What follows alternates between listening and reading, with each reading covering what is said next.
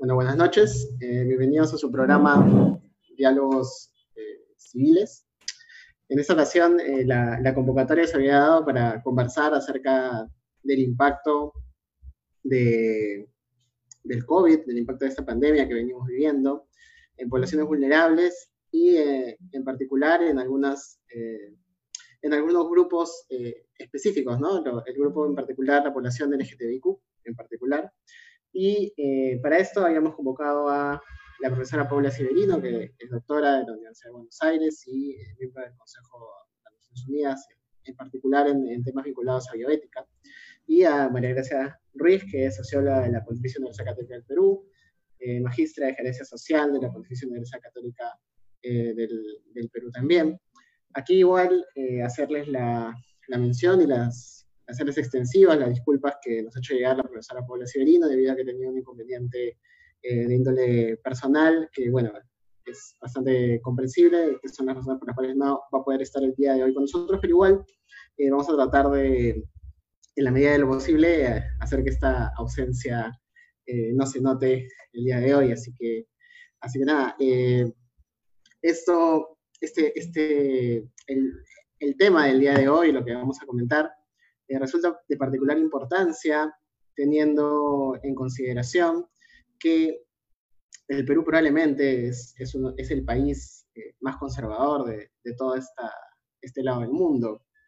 Y esto se, se interpreta de diferentes formas, eh, en la desigualdad social que tenemos, en las diferentes manifestaciones de exclusión que existen a, a, nivel social, a nivel racial, a nivel de género.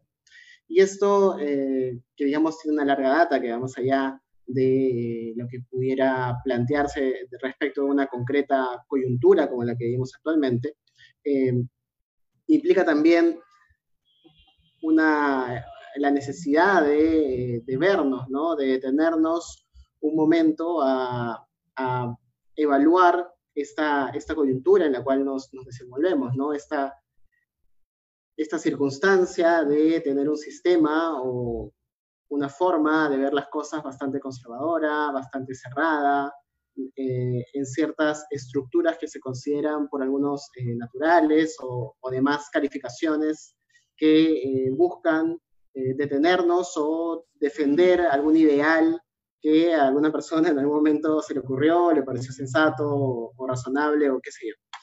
Y en esa línea es que estas taras ya existentes, eh, de hecho, se, se, pueden haber visto agudizadas, que, que va a ser un poco la, la, premisa de lo que vamos a ir conversando. Quizás se han visto más agudizadas, quizás simplemente sigue ocurriendo lo mismo de siempre, pero como no tenemos tantas distracciones, lo, lo vemos de, de, manera más real, digamos, ¿no? O más, lo tenemos más presente, quizá, ¿no? Que podrían ser algunas de las elucubraciones que pueden hacerse alrededor de todos estos temas.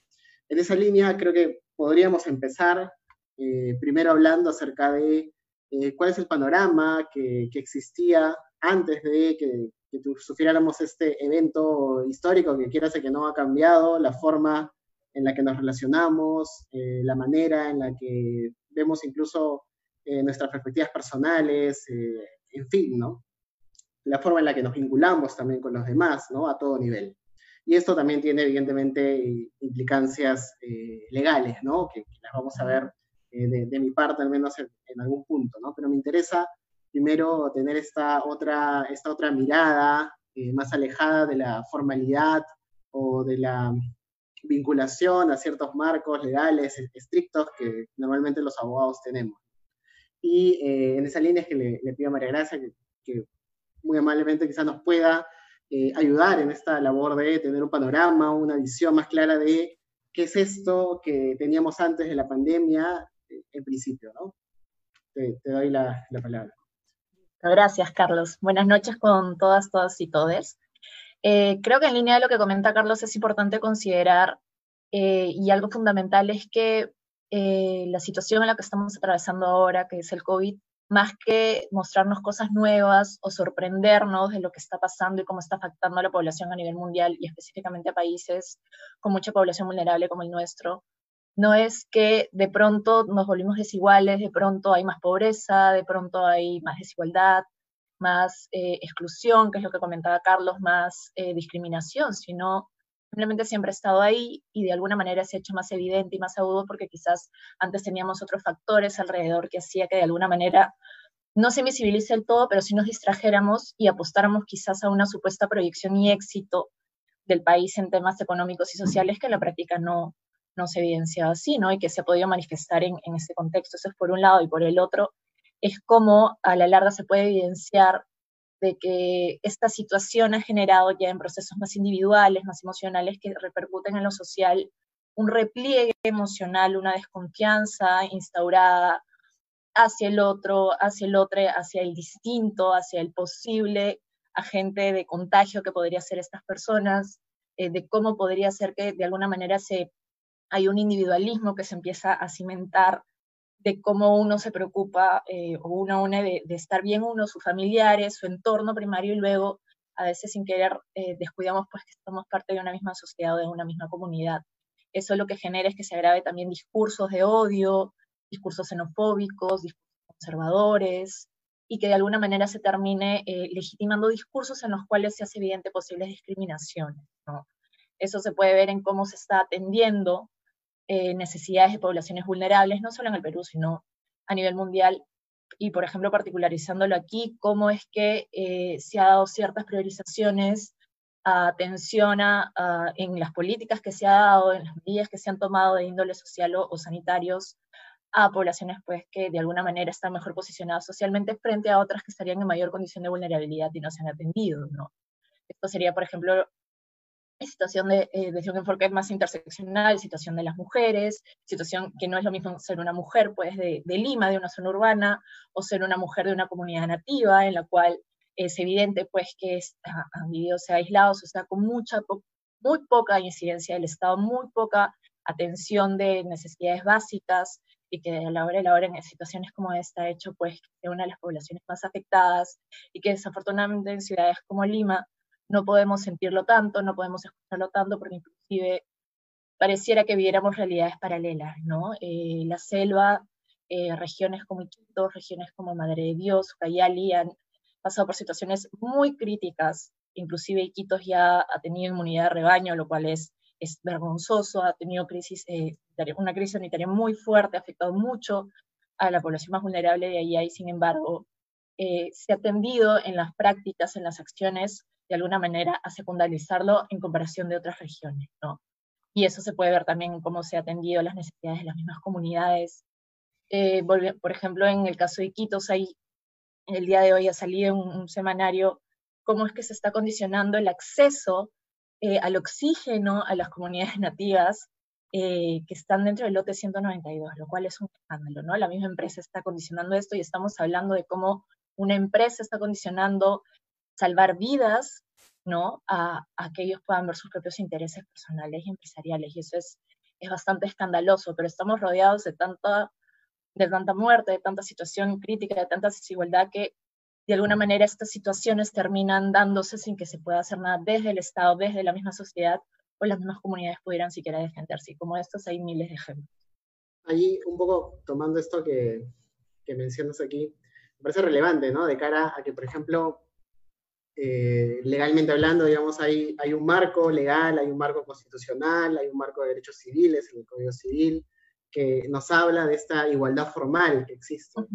Eh, igualdad formal para contratar, igualdad formal para consumir, hay leyes que nos protegen a ese nivel y que nos consideran eh, formalmente iguales. Y esto que ha sido señalado por, desde mi conocimiento al menos, que, que es el, el tema legal en particular, eh, en el Perú hay algunas voces que sí han señalado esta, esta disparidad, esta separación radical entre el mundo eh, formal legal, que nos considera iguales, que nos trae regulación en algunos casos eh, importada de, de, otros, de otras sociedades que son más, más paritarias, con sistemas sociales mucho más fuertes. y esto se choca con, con, el día a día, digamos, con, con lo que vemos todos los días. A ver, vamos eh, se detiene a una persona que sale a buscarse la vida o, la comida o, con mascarilla y sin embargo vemos que hay personas influencers o personas famosas o personas que tienen dinero que se juntan a una reunión y, no pasa lo mismo. Entonces ahí se enfrenta este, este choque, digamos, de discursos, ¿no? El discurso legal que nos puede decir eh, somos iguales, y sin embargo, en el día a día, cuando uno sale, cuando uno ve, cuando uno se confronta, esto no ocurre de la misma manera. Ahora, si bien es cierto, como la señalado en Lima, digamos, hay ciertas zonas también en las que no se ha sentido tanto, eh, es patente, ¿no? Ahora veía en, en Facebook, creo, o en Twitter, esta, esta foto de, de las dos Limas, la Lima para los turistas, que es mirando al malecón de, de Barranco, de, ¿no? de, Miraflores, y, la Lima real, la Lima que, no tiene agua, la Lima que no tiene luz, que no tiene servicios, que no tiene seguridad. Y esto se agudiza, como le decíamos, de cara a estas poblaciones que pueden ser eh, particularmente afectadas. Entonces, en ese sentido, un poco ya yendo, ¿cuáles crees tú que serían estos sectores que pueden verse antes incluso del evento de la pandemia, eran más vulnerables de cara a esta, a esta desigualdad real que tenemos más allá de lo que nos diga el mundo formal. Claro. Mira, antes de la pandemia creo que una imagen emblemática de la desigualdad que hay en el país y que se puede evidenciar en Lima es el Muro de la Vergüenza, ¿no? Que diferencia Surco de San Juan de Miraflores, ¿no? Tan cerca y tan lejos a la vez, ¿no? Que creo que de alguna manera se puede decir, bueno, de alguna manera quizás jurídicamente son legales, pero en la práctica claramente no lo son, ¿no? El acceso a servicios, el acceso a derechos es, es completamente condicionado de alguna manera al lugar eh, en el cual has crecido, de donde has nacido, tu familia, todas las distinciones que hace, pues que tú tengas ciertos capitales sociales que te hacen desenvolverte de cierta manera, ¿no? Esto ha sido previo a la pandemia y actualmente, a raíz de la pandemia, pues estos discursos que suenan tan elementales para cuidarnos del contagio, para prevenir, como lo que comentabas, es lávate las manos, ¿no? Que suena elemental, que suena muy básico para reducir el riesgo de contagio, pero no es lo mismo decirle lávate las manos a esta familia de Surco frente a esta familia de San Juan de Miraflores, que claramente está en un asentamiento humano, que no tiene recurso del agua, que tiene que vivir de cisterna, que se tiene conocimiento del incremento del precio del agua que viene en, esas, en estas cisternas, que es de dudosa procedencia, no necesariamente es potable, que a veces ni siquiera sube a ciertas zonas de, los cerros que hay en ciertos asentamientos por un tema de riesgo, eh, y que a la hora de la hora, pues, un lávate las manos termina siendo un discurso hasta agresivo, ¿no? De la misma manera que ha surgido estos discursos que hemos escuchado todos estos meses, sobre todo por parte del Estado, por parte de la sociedad, nosotros mismos para cuidarnos, el no salgas de casa. Y es como, cuán violento termina siendo ese discurso de no salgas de casa cuando claramente en tu casa estás muy cómodo, en tu posición de una persona de clase media, de clase alta, que tienes todos los servicios, que puedes hacer teletrabajo, que puedes comer lo que puedas encontrar o lo, que quieras porque te da, tienes el, la accesibilidad económica para acceder a ellos, frente a una familia pues que literal vivía de la informalidad, del día a día, que tiene que salir a buscarse el pan, que no le ha llegado el bono, que no tiene quien cuide a sus niños, niñas, que, no, que tiene población vulnerable en el hogar, que tienen que comer. Entonces, ¿cuán, cuán agresivo ha terminado siendo esos supuestos discursos que inclusive me parecen tan, tan necesarios, pero tan genéricos a la vez y que terminan siendo tan vacuos para una sociedad como la nuestra, que resulta bastante agresivo y bastante doloroso para una, para un montón de, familias que tienen que ver el día a día, ¿no? A la hora de la hora y que, a la, y que si bien jurídicamente, como tú dices, son iguales, en la práctica la desigualdad se posiciona tan fuerte y que y se sigue viendo cómo es que eh, de alguna manera, pues lo que dices, a quienes terminan violentando en las calles cuando han estado saliendo en tiempos de cuarentena, ha sido precisamente estas personas que si no salen a tratar de buscarse el día a día, se mueren de hambre literal. ¿Cuántas personas, eh, y eso es lo grave aquí, o sea, estamos hablando del incremento de fallecimientos, incremento de contagios en torno a, la pandemia que estamos viviendo, pero cuánto de eso ha terminado siendo agravado por el perfil de las personas que eh, han sido víctimas de contagio, ¿no? O que en todo caso no han sido víctimas de contagio, pero han muerto en condición de pobreza que se ha agravado por la pandemia, porque ya no han podido salir a trabajar, porque no, no ha habido quien los cuide, porque no, no han tenido acceso a algún, algún tipo de servicio, etc. Entonces, ¿cuánto nosotros vamos a poder ver eh, realmente cuando pase un poco todo esto? ¿Cuántas personas en efecto sí han muerto por un tema de contagio? Pero ¿cuántas de estas personas ha sido un contagio por un contexto de una situación de riesgo en base a la vulnerabilidad que siempre han estado viviendo y a la cual se ha tenido que exponer, ¿no? ¿Cuánto ya han empezado a salir estadísticas de los perfiles de las personas que se terminan contagiando, cuánto es el nivel educativo de las personas que se terminan contagiando. Ya podemos hablar en el país, estadísticamente, de que quienes se terminan contagiando está condicionado por las clases sociales a las cuales pertenecen. Cuán fuerte y cuánto, cuán doloroso en un país que era una promesa económica como el Perú termina eh, en la práctica evidenciando pues que somos un país completamente desigual, ¿no? En efecto, eh, muy, muy cierto esto último que has dicho. Y, y, ahí yendo un poco, quizá una pregunta un poco más, eh, más referida a un grupo concreto. ¿Crees que existe una, un impacto real, quizá en, ya saliendo un poco del tema económico, que igual está presente, ¿no? Pero digamos que el tema económico eh, siendo desigual, eh, tiene cierta uniformidad, porque eh, si tienes dinero, un poco que la cuestión, se, otras cuestiones raciales o étnicas se equilibran un poco por el acceso que puedes tener a diferentes elementos. Y si no tienes dinero, independientemente de lo que seas, digamos, va, vas a verte afectado. Pero ¿crees realmente que hay una afectación particular, por ejemplo, por, por, temas vinculados a, origen, no sé, el, caso particular de la inmigración eh, venezolana, producto de, la crisis económica allá, o entre nosotros, eh, los afroperuanos también, que, que quieras que no, siempre existen muchos temas vinculados ahí, ¿no? No sé, ahí que podrías eh, acotar.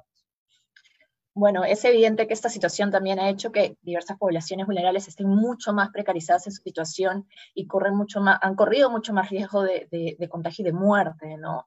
Eh, ya he sabido pues de diversas situaciones en las cuales que no se está contabilizando eh, casi de mucha población venezolana migrante, que claramente ya de por sí tenían una situación bastante precaria, bastante eh, informal de su situación aquí en el país, pues han sido víctimas de contagio y han fallecido. Y esos son números que no, no los tenemos en evidencia y han, y han muerto pues porque no, no tenía acceso al servicio en, su momento, porque por sí no tenían la documentación, o porque había un contagio básico por el hacinamiento en el cual han estado viviendo desde que llegaron a Perú. O sea, es, es muy lamentable esa situación.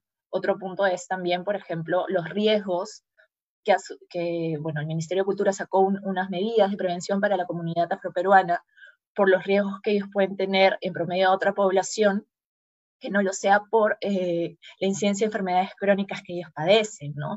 Ahora pongámonos a pensar que esta, eh, esta población a la hora de la hora eh, termina, ya tenía una situación de vulnerabilidad porque estadísticamente la población afroperuana pues viven ciertos, hay, hay un, un, grueso poblacional que vive en condición de pobreza, ¿no? Y esto implica también acceso a servicios básicos, implica acceso a salud. Entonces, no es solo eh, que es una persona pues, que ya tiene una enfermedad, que tiene tendencia a enfermedades crónicas, sino cuánta capacidad ellos han tenido previo a la pandemia para poder atender a esas enfermedades que podría ser de que, mal que bien, si tienen una situación de contagio, la incidencia de que ellos puedan verse más afectados o no, está condicionada a cómo han sido atendidos previamente, ¿no? Entonces ahí ya podemos ver pues cómo, cómo estas variables de desigualdad han terminado de alguna manera agravándose en esta situación de pandemia o por ejemplo eh, la comunidad trans, ¿no?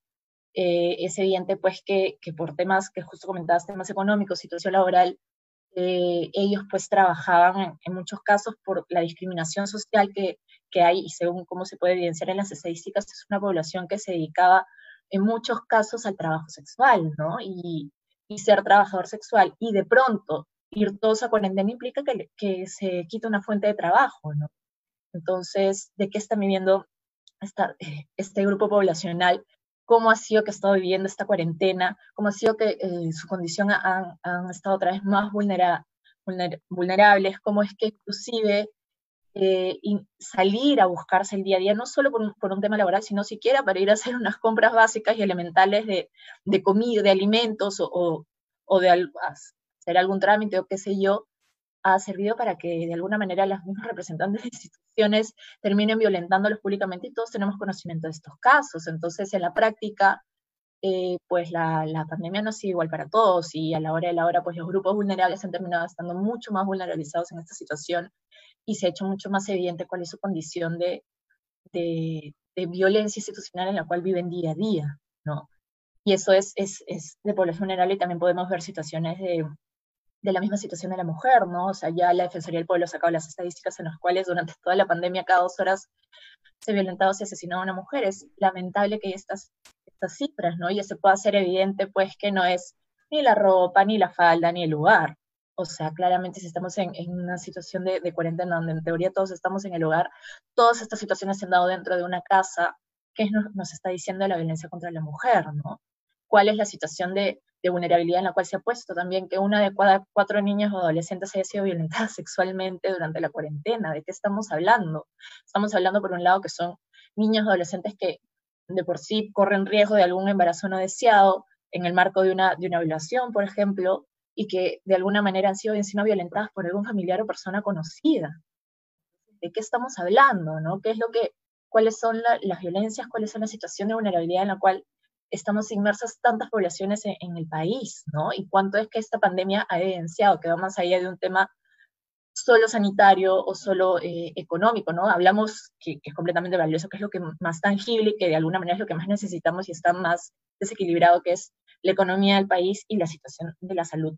Pero también podemos ver eh, estas situaciones que no son para nada micros, pero que de alguna manera terminan invisibilizados en el cotidiano de tratar de sobrevivir dentro de una pandemia. Claro, sí, ahí, ahí me surge, eh, me surge una duda, teniendo en cuenta tu, tu, mirada distinta, digamos, porque no, no eres abogada, sé que has trabajado en un momento con, con abogados, pero no, no, es, no es el lenguaje el mismo. Digamos, desde la mirada legal, la solución primera sería, bueno, saquemos una ley, eh, saquemos algo que, que diga, ah, aumentemos las penas, eh, o sea, hagamos una ley que asegure la, la igualdad de accesos a servicios públicos y, demás, pero realmente o, o, aumentemos, por ejemplo, las sanciones por discriminación eh, y, en fin, ¿no? normas que, que busquen eh, reaccionar de esa manera a, estas circunstancias que se han venido dando. Y en esa línea, digamos, de, de esta mirada externa, ¿Tú crees que esa eh, va por ahí o va más del lado de, no sé, generar otro tipo de mecanismos distintos?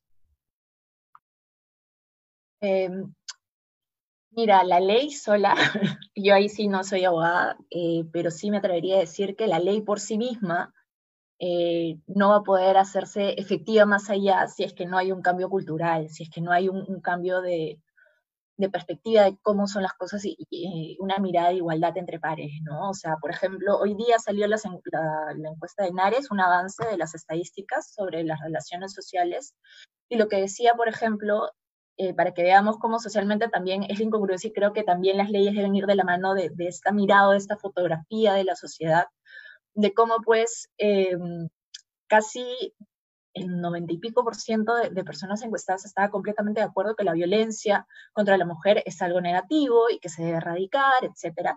Sin embargo, más del 50% de este mismo grupo dice que la mujer debe anteponer eh, los roles de madre, los roles de mujer, antes de ir a cumplir sus sueños. Entonces, bueno, más allá de que la frase suene un poco romántica, eh, en la práctica lo que evidencia pues es que hay una demanda de que la mujer debe cumplir ciertos roles y si no cumple esos roles, que es la base de que estas situaciones de violencia contra la mujer, que terminan derivando en situaciones como de feminicidio, no se atienden, no se, no se cambia este discurso, pues eventualmente va a seguir el incremento. Entonces decimos, bueno, en el discurso, porque ya socialmente de alguna manera hay una condena social eh, a la violencia contra la mujer, es un discurso que se maneja, está normalizado la condena. En la práctica, pues seguimos viendo situaciones en las cuales las mujeres eh, de alguna manera eh, siguen eh, siendo víctimas de esta violencia simbólica, que es la demanda que hay de que se cumplan ciertos roles sociales, ¿no? Que lo hemos podido ver también en la práctica en esta cuarentena una vez más, ¿no? O sea, estas bromas, pues, de que esta diferenciación por género que se dio, ¿no? Para, para los días de la semana en la cual salía la mujer, salía el hombre, era como, cuando salía el hombre, pues, era toda la crítica, la burla, la sorna, y después que el día siguiente iba a ir la mujer supuestamente a, arreglar de alguna manera o hacer bien las compras, que todos, bueno, fue un poco la, chacota de la propia de la cuarentena, pero te evidencia pues problemas mucho más estructurales, ¿no? De cuál es la distribución de, trabajo doméstico no remunerado en la casa, quién es responsable de qué cosas, y cómo cuántas mujeres al retornar al hogar también se han visto que han tenido que eh, volverse bastante multitasking porque eh, de pronto no se podía responder a todas las demandas propias de la familia, del hogar, de su propio trabajo, etc. Entonces, eh, de alguna manera lo, preocupante es pues que en la práctica se puede, se dio esta norma, te digo, de la diferenciación de, días por género, estaba muy linda, se leía muy bacán, pero en la práctica no funcionó, las mujeres siguieron saliendo el, eh, el día que les tocaba y salía mayoritariamente, porque ya había un rol establecido, ya en el inconsciente, y ahí pues que la mujer es la dedicada a ciertas cosas, y que en la práctica también termina siendo así, ¿no? Entonces, eh, esta distribución de, roles nunca se dio y, ha sido muy difícil de tratar de, de, posicionar, ¿no?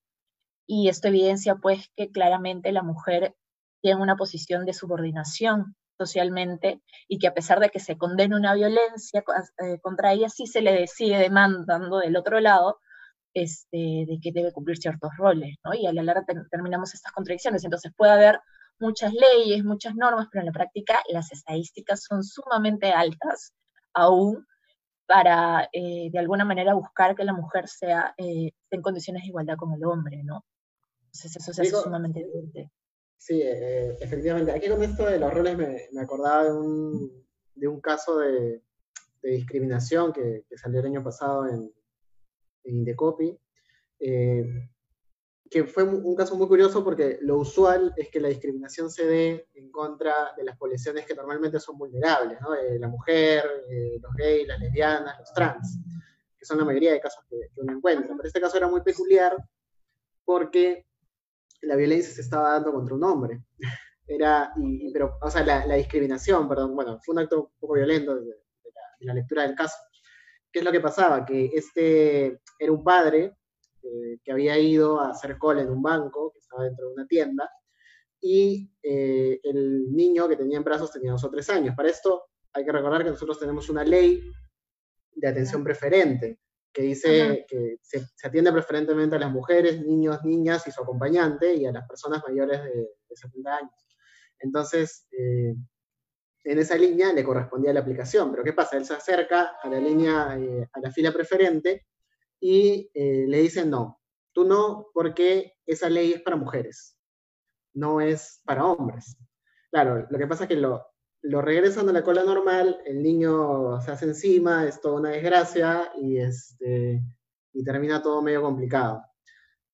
Igual el caso en, primera instancia eh, salió eh, fundado por discriminación, justamente argumentándose el tema de los roles, o sea, demostrado el hecho de que en efecto no lo habían dejado hacer la fila preferencial, la única justificación posible era que se le había atribuido una característica respecto a su rol, o sea, la identificación esta que se hace hombre fuerte, mujer débil, ¿no? hombre proveedor, entonces él no podía, no, tenía por qué necesitar la fila preferencial siendo hombre, ¿no? él podía aguantar y, digamos, entre comillas, soportar esta carga. Entonces, un poco, digamos, que creo que es esa mirada que, no, que normalmente no se da, que el tema de los roles eh, afecta, es cierto, a, las poblaciones vulnerables, pero también tiene algún reflejo menor, es, también, hay que decirlo muy cierto, mucho menor, eh, en los roles que se atribuyen normalmente a los hombres. E, esto es, y esto impacta no solamente en los hombres, digamos, heterosexuales, sino también en aquellos que eh, tienen otro, otro tipo de género. Entonces,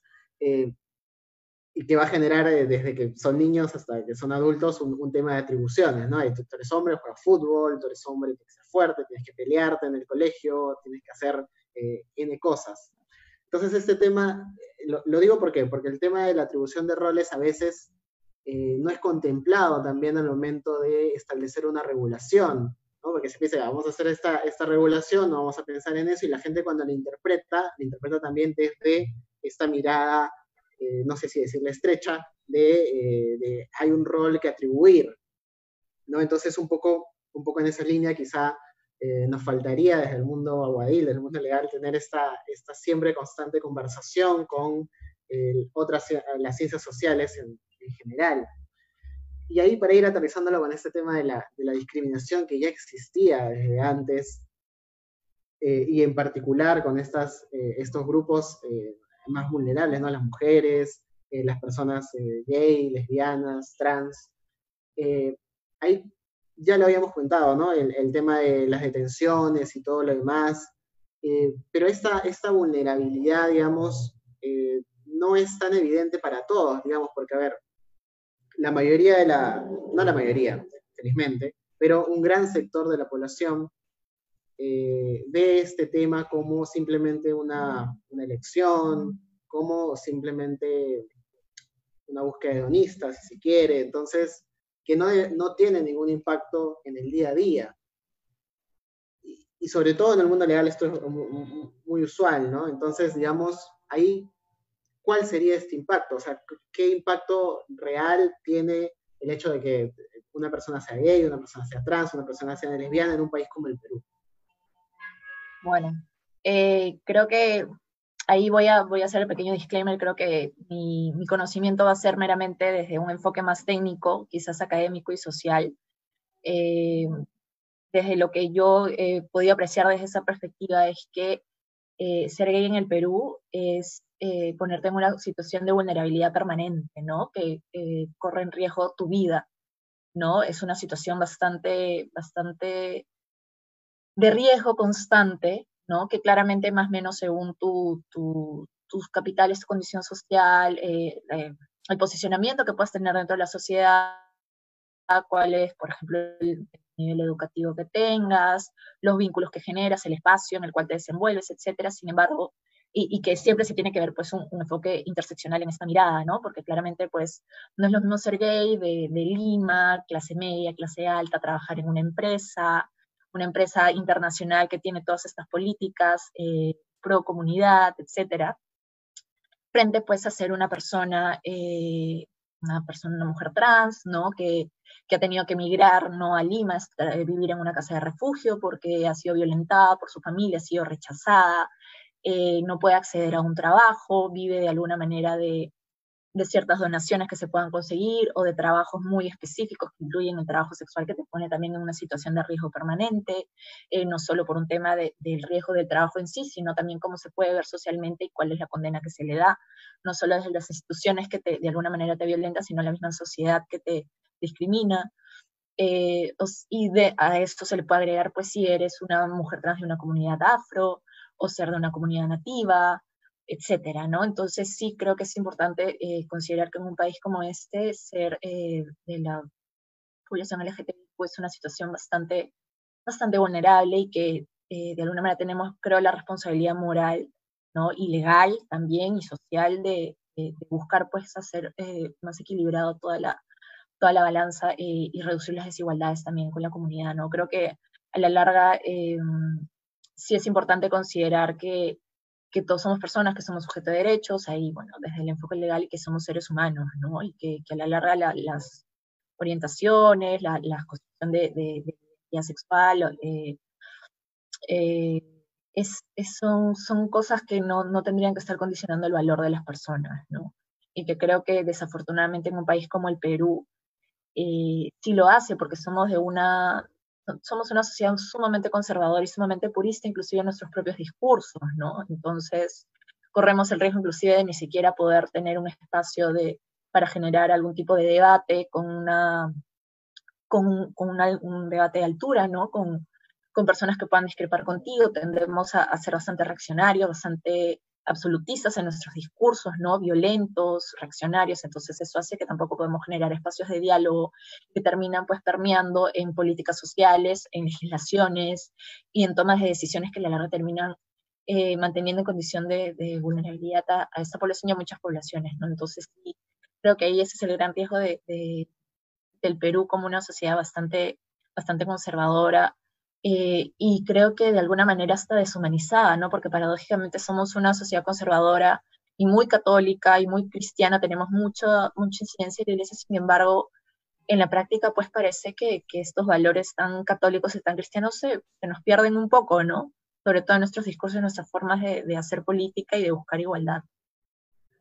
¿no? Claro, un poco, un poco en esta lógica de, de ese dicho que era el Dios, Dios perdona el pecado, pero no, el escándalo, es esta una tradición bastante limeña, no, no sé si, extenderla a todo el país, pero al menos en Lima es algo que, uno escucha, o ha escuchado siempre, ¿no? Al, menos en, mi caso. Entonces, este, sí, ¿no? Esta, esta este tema de la existencia de esta vulnerabilidad latente, que, puede ser incluso no, no, materializada nunca necesariamente, porque igual quizá lo hacen a tus espaldas, quizá hay un bullying encubierto, ¿no? Hay N, maneras en las que esto puede, puede ocurrir, digamos. Ahora, y esta circunstancia ya existente, ya presente antes de, de la pandemia, ¿crees tú que se ha agudizado? ¿Simplemente sigue siendo igual? Eh, ¿Podría haber algún impacto adicional al ya, existente?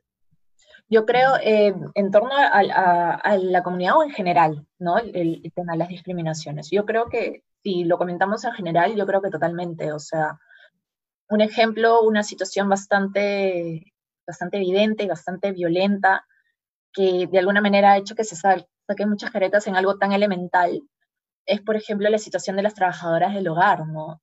Eh, cómo eh, de alguna manera estos discursos que se han dado de que las trabajadoras pues se puedan quedar en las casas de, familias que, que las habían contratado y que ellas pudieran de alguna manera mantener su trabajo si es que se quedaban ahí uno, dos, tres, cuatro meses, sin posibilidad a salir, sin posibilidad a pasear, ver a sus familias, etcétera, porque su peso de que tienen que cuidar su trabajo y tienen que cuidar a la familia que les da el trabajo, eh, y cómo a la hora de la hora termina haciendo discursos tan violentos porque termina deshumanizando totalmente a esta persona, como si no fuera un sujeto de derechos y como de alguna manera eh, tuviera un mayor riesgo eh, de contagio y de, afectar a otras personas por ser de donde es, ¿no? Cuán violento ha terminado siendo ese discurso y cuán normalizado puede estar, porque a la hora de la hora, ¿qué, qué, cuál es la diferencia que hace de que una trabajadora del hogar eh, corra más riesgo o pueda afectar más a la familia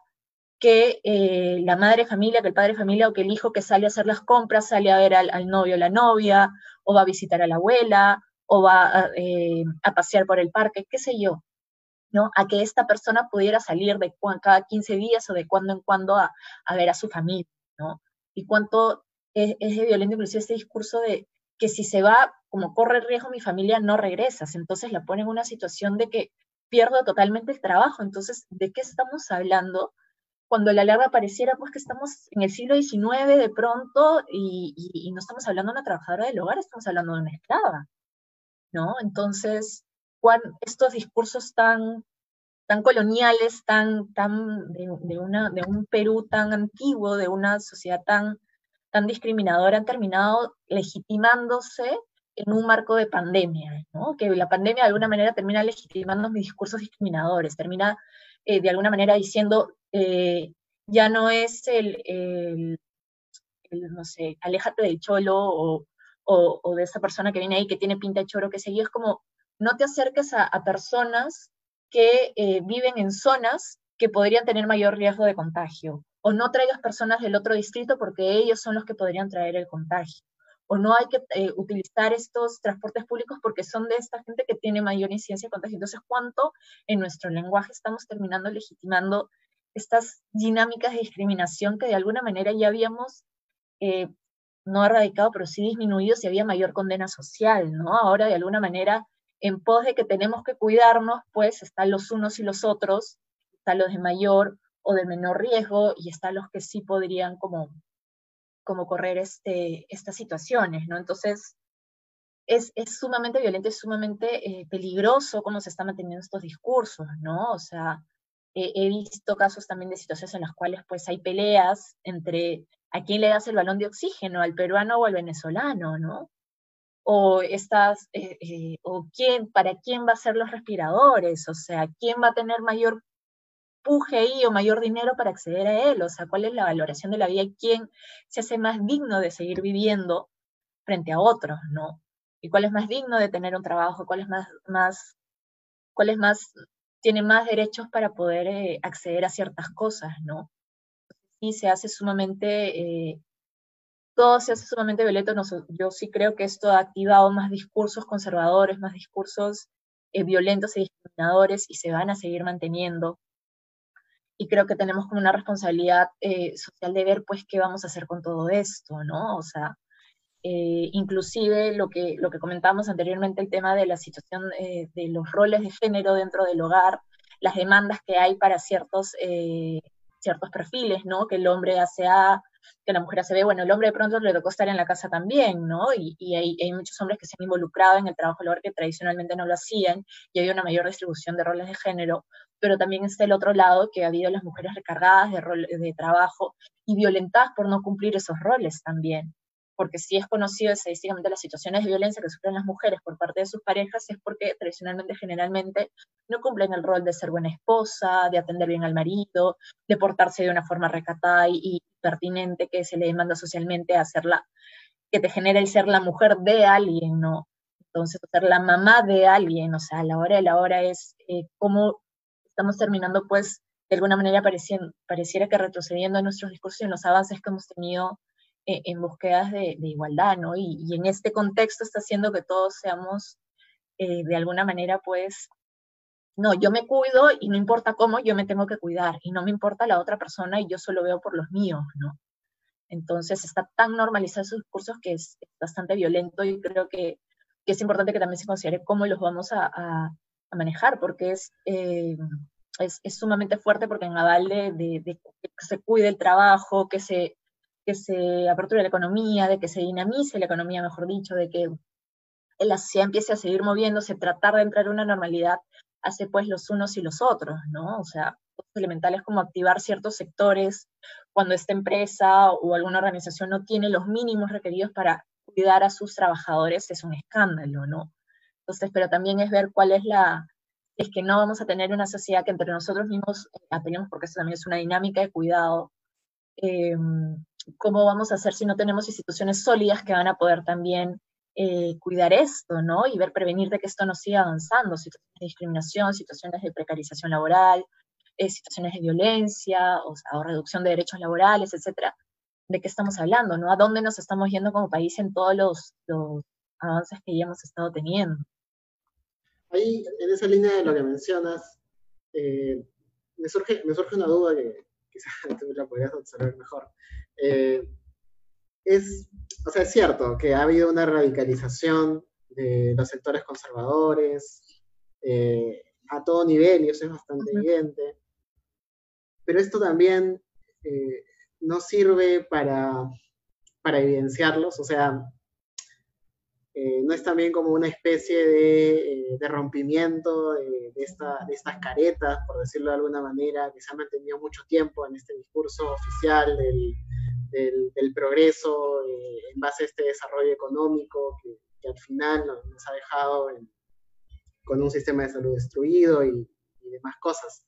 Entonces esto, digamos, también no podría ser un punto de quiebre ah, hacia otra cosa que no sabemos qué va a hacer porque igual toda esta, esta, este, esta gran mayoría del país, esta gran mayoría, en el caso concreto de Lima, que vive de espaldas a esta ciudad eh, para los turistas, eh, también no ve ahora, digamos, más, de manera más evidente, más clara, que estas promesas que en algún momento se hicieron, hay que esperar, ¿no? Hay que tener paciencia, eh, el chorreo que fue primero, ¿no? Luego hay que esperar el desarrollo. ¿No crees que esto va a agudizar, digamos, esto y va a llevarnos probablemente a una salida distinta que esperemos no rompa con todo el marco institucional que, que mal que bien se ha podido construir a lo largo de estos años. ¿Una salida distinta en términos económicos, sociales? Yo creo que en económicos no, no va a ir tanto, porque eso está más o menos eh, sometido, ¿no? ya el discurso ya se ganó, o sea, no, no hay una salida por ese lado, pero sí quizá en términos sociales.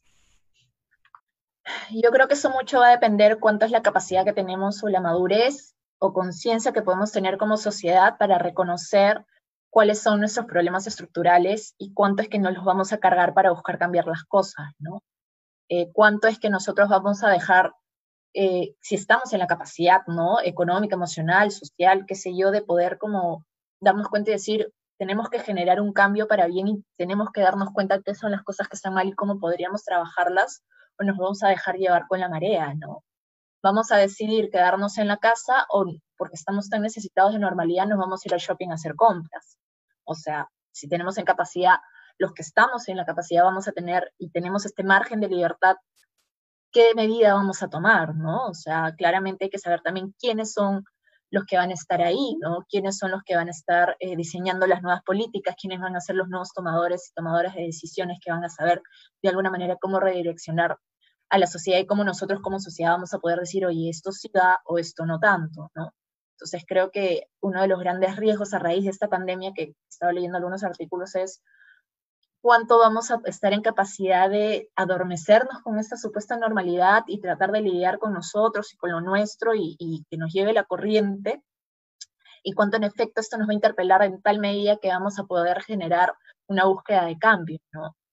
Entonces, y a la larga también va a ser en el marco de buscar ese cambio mientras estamos salvando nuestra vida, mientras estamos buscando qué comer, mientras estamos buscando otro trabajo, cuánto estamos en capacidad como sociedad de poder hacernos cargo de esto, ¿no? ¿Quién va a ser o quiénes eh, van a ser, en todo caso, quienes van a poder ayudarnos a, como sociedad, eh, redireccionarnos un poco y darnos cuenta cuáles son las, lo, fundamental, ¿no? Entonces, eh, es, es, bastante duro eso, es, es, yo no quiero ponerme pesimista, pero creo que es en una sociedad como la peruana que tendemos a, tenemos una tendencia bastante fuerte al, conservadurismo, al, ser reticentes al cambio, a ser bastante puristas en nuestros discursos, a ponernos súper individualistas, además de que somos discriminadores y todo, ¿cómo vamos a tratar de vernos como una unidad y saber que tenemos que, que jugar en pared todos, ¿no? Entonces es, es bastante difícil, es bastante difícil. Ahora pues me atrevería a decir que como se están dando las cosas, necesitamos pues un gran movimiento para una gran reforma de salud, ¿no? Del sistema de salud. ¿Quiénes serían los llamados a, hacer esto, tratar de movilizar a la sociedad? ¿Cuáles son los, los, movimientos, los mecanismos que se podrían generar para poder hacer estos cambios estructurales que necesitamos en un sistema tan elemental que lo hemos visto? Vino una pandemia y de pronto nos dimos, no es que de pronto el sistema colapsó por la pandemia, el sistema estaba colapsado desde antes. No es que de pronto el sector educativo eh, se ha puesto crítico porque todo tiene que ser virtualizado y, que se fueran así, no, ya el, sistema educativo estaba bastante crítico desde antes eh, y que se, colige pues con todo el tema de la falta de conectividad, de falta de acceso a, ciertas comunidades, la diferencia tan grande que hay entre la educación y el sector urbano del rural, etcétera. Entonces, ¿de qué estamos hablando, no? Eh, el tema de la, de la, desigualdad económica también no es que de pronto, este, sí, claramente, es evidente, porque los porcentajes de pobreza y, por ejemplo, el porcentaje de, de las personas que han perdido el trabajo a raíz de esta pandemia ha crecido bastante, pero eso no quita que no teníamos ya un grueso poblacional que estaba en esta situación, ¿no? O la situación de, la informalidad del país. O sea, antes de la pandemia éramos 70%. ¿De qué estamos hablando? Eh, cuando de pronto, oh, no, eh, la gente empezó a salir a la calle y a trabajar de informal porque tenía que comer. Y es como, no, no es que de pronto todo el mundo se volvió informal, siempre hemos sido informales, o sea, ¿de qué estamos hablando?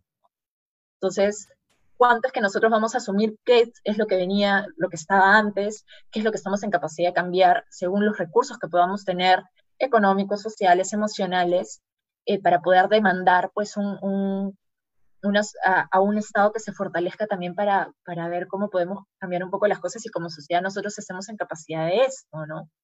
Se vienen elecciones el próximo año y es como en menos de un año y de que está, mira cómo estamos.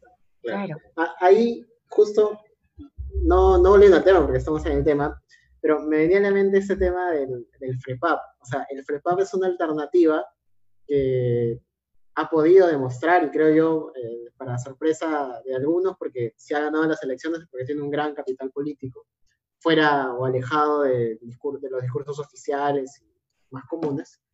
Eh, pero el FREPAP ha demostrado, al menos en su discurso, estar conectado con, eh, con las necesidades mayoritarias de las personas, eh, en, todo sentido. O sea, Pero el gran problema del FREPAP es que de cara a, a, su discurso, que puede estar conectado también con estos asuntos eh, sociales, está un poco desconectado de los temas vinculados a la protección de poblaciones vulnerables, de personas LGTBI, ¿no? No solamente, creo que no tanto con con los temas, por ejemplo, de comunidades nativas, que son parte de su capital político, pero sí bastante con los temas vinculados a género y también el rol de, que cumplen esto en la sociedad en general, estos en la sociedad, ¿no?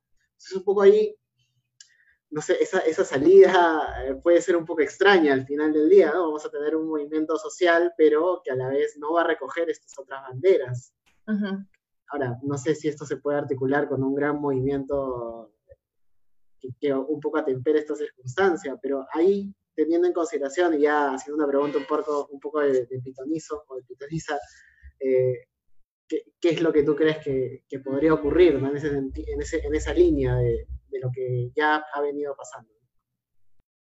Wow, bueno, el FREPAP es un caso muy interesante, ¿no? O sea, es, es, es, emblemático porque creo que a todos los clase medieros, urbanos, eh, profesionales del país nos cogió un poco dormidos y de pronto se nos dio por mirar al resto del Perú y darnos cuenta, pues que el PREPAP siempre estuvo ahí, ¿no? O sea, las cosas como son, no es que de pronto es un, es un movimiento fanático que de la noche a la mañana surgió y cogió adeptos que estaban necesitados de, de un líder carismático o que de pronto pues era eh, a falta de Estado y así como está la iglesia, pues, uy, apareció el FREPAP, o sea, es, hay, que, no hay que tener esta mirada tan simple de, esto y ni siquiera me atrevería a decirle fenómeno. Me parece que es claramente creo que los fenómenos de alguna manera en, nuestros, nuestras narrativas somos los que hemos creído que movimientos como el FREPAP no podrían llegar a donde están ahora.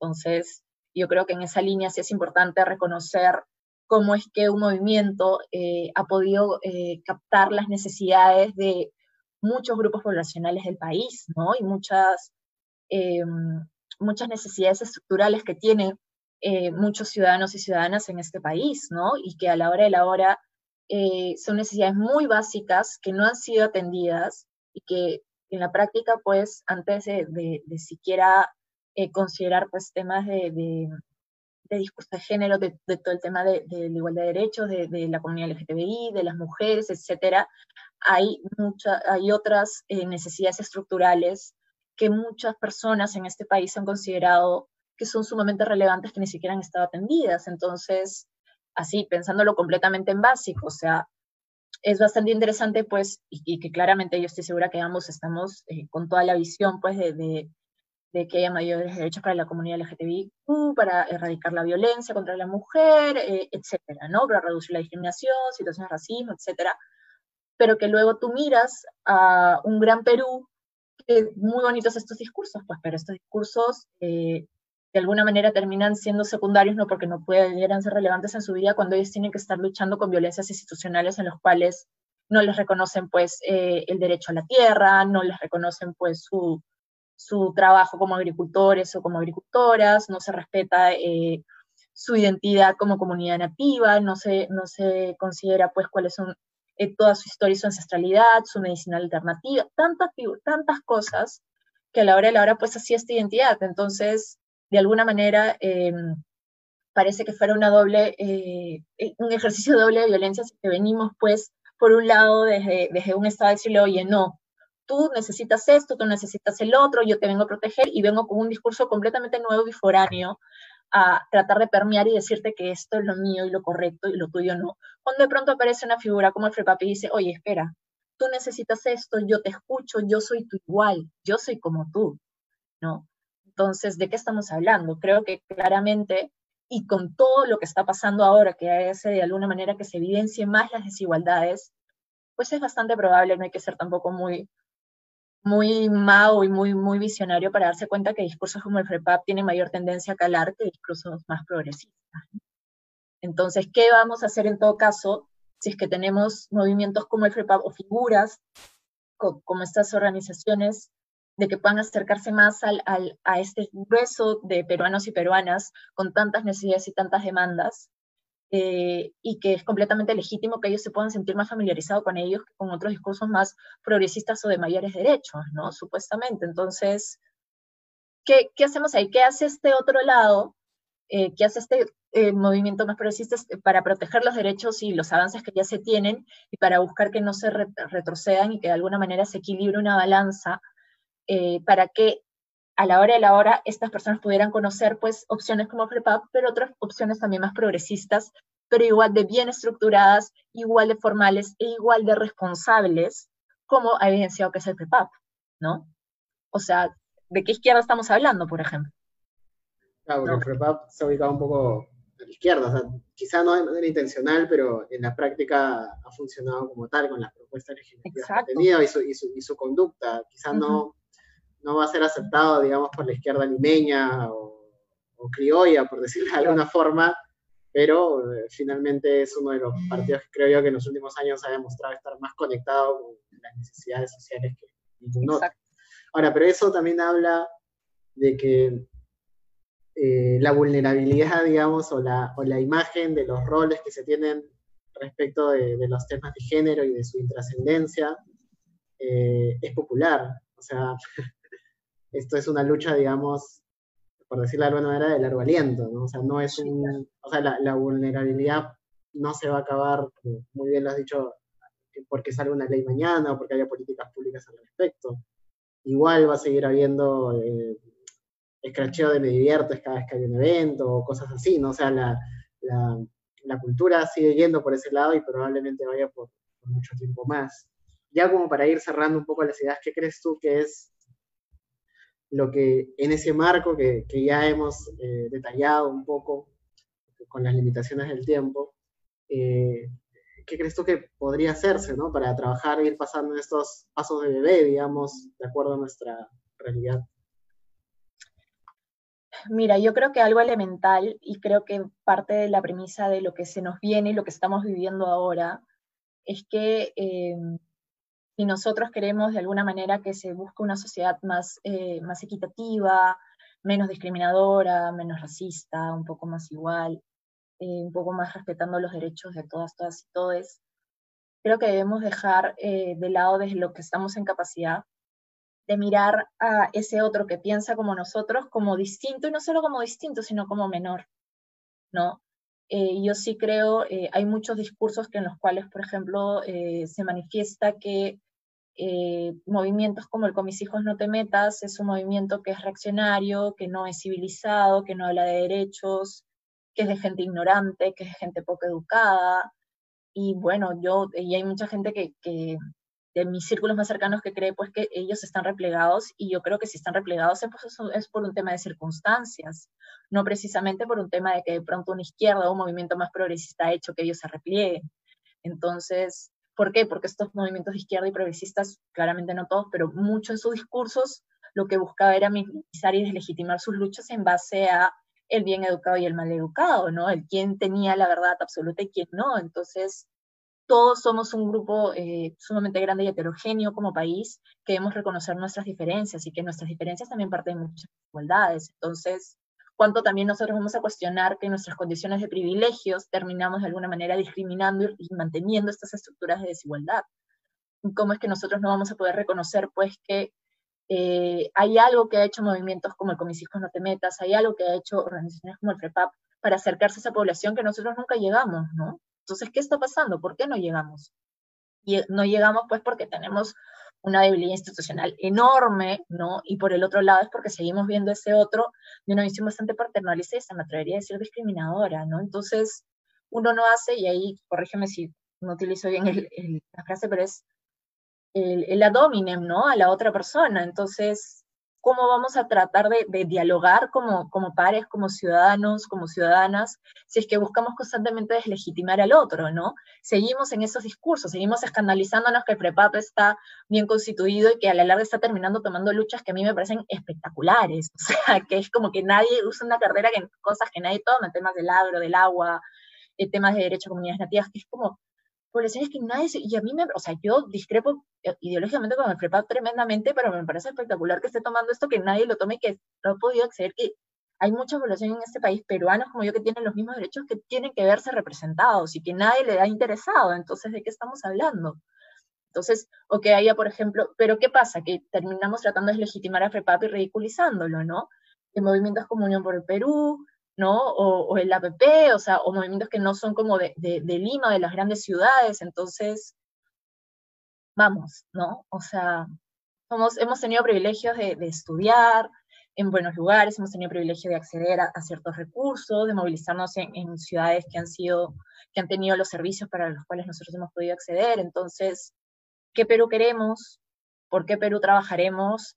¿Y qué privilegios estaremos dispuestos a cuestionar y a poner ¿no? a ceder de alguna manera para que podamos tratar de tener la, la balanza un poco más justa y para, para buscar pues, que todos seamos eh, sujetos de derechos en general. ¿no? Para alcanzar esta igualdad que hoy es solo formal, digamos. Sí. que, es bastante, ya, para cerrar un poco, digamos, la, mirada legal del tema, porque esta, esta igualdad que es formal entre nosotros, en los lugares en los que le hemos extraído esta igualdad, en la mayoría de los casos, si bien no es al 100%, eh, se acerca, ¿no? O sea, la, igualdad que se tiene entre personas en, un país europeo es totalmente distinta, radicalmente distinta a la, igualdad que, a la desigualdad que tenemos aquí, o sea, no, no hay comparación, tiene más sentido allá, eh, por eso la regulación en general, ¿no? Que, la, forma en la que funciona aquí, aquí la regulación quizá debería estar pensada no en esta igualdad formal, sino en cómo compensamos todas estas desigualdades que tenemos de cara, sea, a los consumidores, de cara a la contratación, a cualquier contratación, porque desde que vas a comprar un lugar y, por ejemplo, si eres quechohablante, ya hay una barrera idiomática ahí grande, entonces quizá debería haber una regulación que obligue a que los contratos estén también redactados en la lengua mayoritaria del lugar. Eso podría ser una equiparación, ¿no? Por, decir algo, por soltar una propuesta en ahí. Bueno, o el idioma línea... hablan también, ¿no? Claro, entonces... Es más fácil que la persona te hable inglés, la que te está atendiendo y dando un servicio, que hable quechua, ¿no? Entonces, ¿cuán violento puede ser eso? Claro, o, otras lenguas, ¿no? El, aymara o, demás, claro, o sea, en general eso, eso también, o, regular cuestiones como la publicidad y, en fin. Eh, claro, hay un miedo también a la regulación que viene desde los... En general hay un miedo en la regulación en el Perú, ¿no? O sea, la, regulación es eh, el monstruo. ¡Velasquismo! Claro, exacto, ¿no? Va un poco en esa onda. Eh, bueno, nada, María Gracia, agradecerte el tiempo, agradecerte la disposición, creo que ha estado bastante interesante no solamente para nosotros, sino también para los que nos están viendo. Y, nada, no sé si quieres añadir algo para, para ya cerrar o... No, nada, eh, agradecerte, agradecerle a Atena por la invitación y nada, decirle a quienes nos están escuchando y nos puedan escuchar eventualmente, pues que, que nos comprometamos de alguna manera a, en lo que podamos y como podamos hacer un mejor país, ¿no? Y más, eh, con menos desigualdad. ¿no? Creo que nosotros sí podemos, a veces creemos que es el Estado, los políticos, y conmigo no es, y, la verdad que no, la verdad que no es así.